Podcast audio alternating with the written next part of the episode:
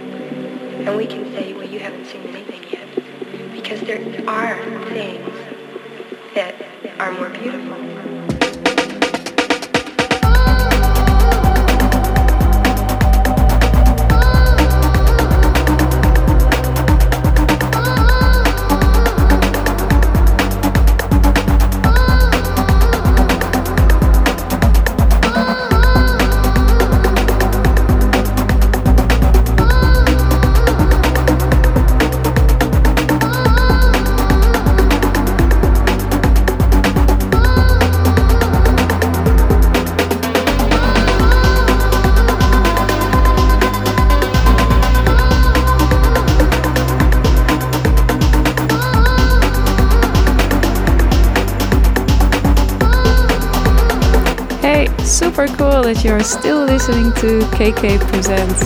My name is Ninsa, and I really hope that you enjoyed this mix.